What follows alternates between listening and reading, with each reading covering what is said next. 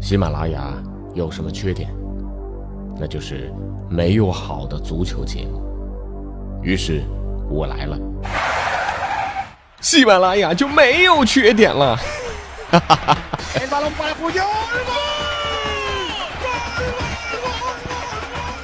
我是俊君，喜欢足球，听足球欢乐多。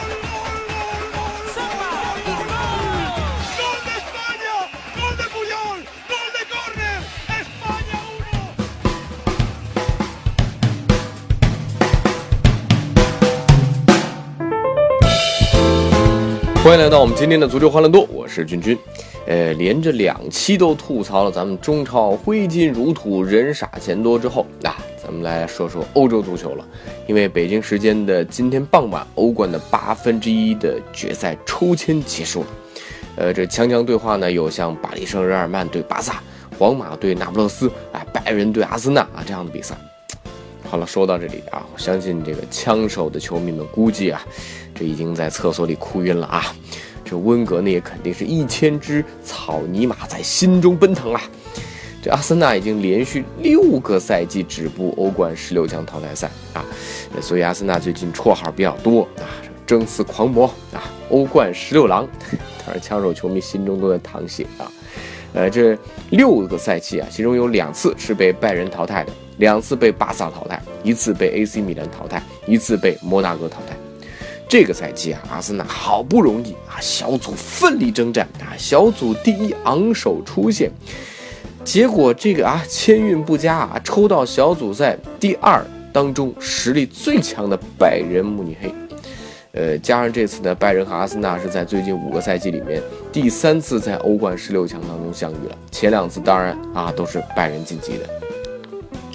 阿森纳呢，其实。呃，成绩还是很稳定的，连续十九年都打进了欧冠联赛，但是连续六个赛季止步十六强这样的成绩，呃，对于像阿森纳这样有底蕴的豪门来讲，肯定这个成绩是不满意啊。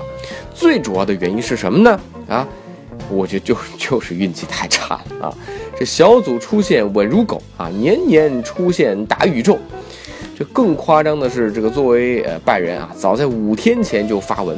似乎预测到将会抽到阿森纳啊，在拜仁官方社交媒体上的，配图呢是里贝里后边一直升机啊，而且的还艾特了阿森纳，艾特了欧冠联赛，啊，这个呃上面写了一句话，叫我们可以现在就预定去伦敦的行程了吗？你说这事儿巧不巧吧？啊？那如果说阿森纳的悲剧呢，或许是有巧合成分的啊，但是欧冠为了比赛的精彩程度、比赛的话题性啊，呃，当然最终为了更大的收益了，每次抽签都会引来啊什么黑幕啊、操作这样的非议啊。当然，如果我们仔细研究一下啊，也能看出点门道啊。这样的猜测呢，也未必一点道理都没有。比如说啊，每年的这八分之一决赛，你会发现都有那么几场焦点大战啊，观赏性和话题性都很强。上赛季的八分之一决赛呢，阿森纳在遇巴萨啊，连续六年止步十六强；拜仁在遇尤文啊，很多这个球员就战救主啊，那也是很多故事。巴黎呢，连续遇到切尔西啊，欧冠呢上演连续剧，像是泽尼特对本菲卡，这根特和狼堡这样的比赛，那都是弱弱对抗啊。确保了这几支小球会啊当中至少有两支可以进入到八强当中啊，呃，确实这个是，哎，而到了这个赛季的八分之一决赛，阿森纳五年内三遇拜仁啊，这名副其实的欧冠十六郎啊，巴黎圣日耳曼和巴萨看似火星撞地球啊，但是呢也有暗暗保送巴萨晋级的意思啊，像塞维利亚对莱斯特城，欧联杯冠军专业户对阵英超新冠军啊，这绝对是最具有新意的一对组合。接下来像本菲卡对多特啊，呃，这也保证了相对啊这种小球会会晋级到八强当中。总而言之啊，在这个脚本的安排上，欧足联绝对可以拿一座最佳编剧的提名啊。而你再发现啊，一旦八强产生之后，哎，更可怕的规律来了啊！当今足坛呢，咱们这个球迷啊，戏称啊有四支实力超群的球队啊，是皇马、切尔西啊、拜仁和巴萨。那江湖呢啊，把它称作萨马兰奇组合啊。啊，当然拿到切尔西呢，啊，剩下的皇马、拜仁和巴萨就是萨奇马组合啊。这我们会发现，四分之决赛到了之后啊，这几支顶级豪门之间啊，他就相互错开了啊，永远不会碰到一起啊。这连续六个赛季的八强抽签都是这样的规律。萨马兰奇啊，包括这个萨奇马，从来没有在四分之一决赛中相遇过。那这样的概率是多少呢？啊，这我的数学不太好，但是还真的有这个专业的球迷朋友去算了一下啊。哎，这六年当中啊，有两次萨马兰奇是全部到齐了，而另外呢有四次萨马兰奇呢有其中的三支球队。那么这个问题答案概率到底是多少呢？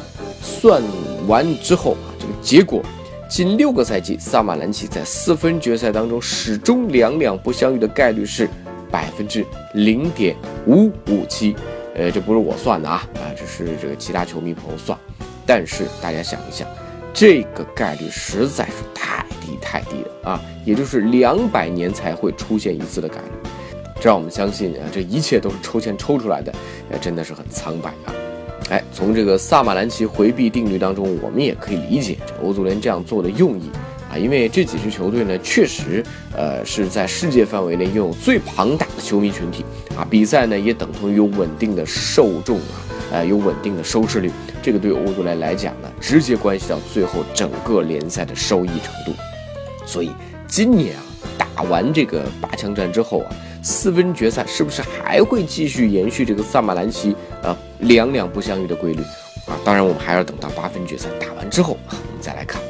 刚才说到这个欧足联呢，呃，为了这个欧冠联赛的推广也是这个用心良苦啊。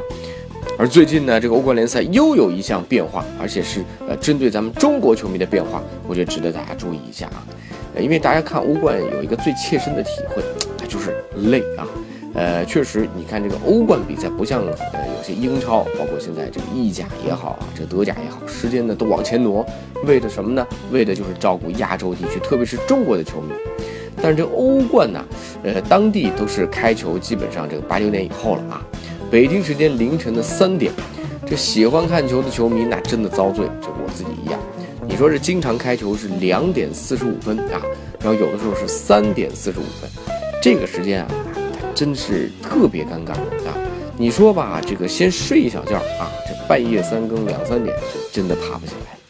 如果说你熬到那个时间看完球呢，呃，这个天呢其实已经蒙蒙亮了啊，再睡一觉呢可能也起不来了啊，但不睡呢又太累，所以这个时间总之是特别尴尬。好，现在呢，随着咱们中国资本在国际市场越来越渗透啊，呃，当然这个地位也有所提升吧，话语权也也也有一些了吧啊。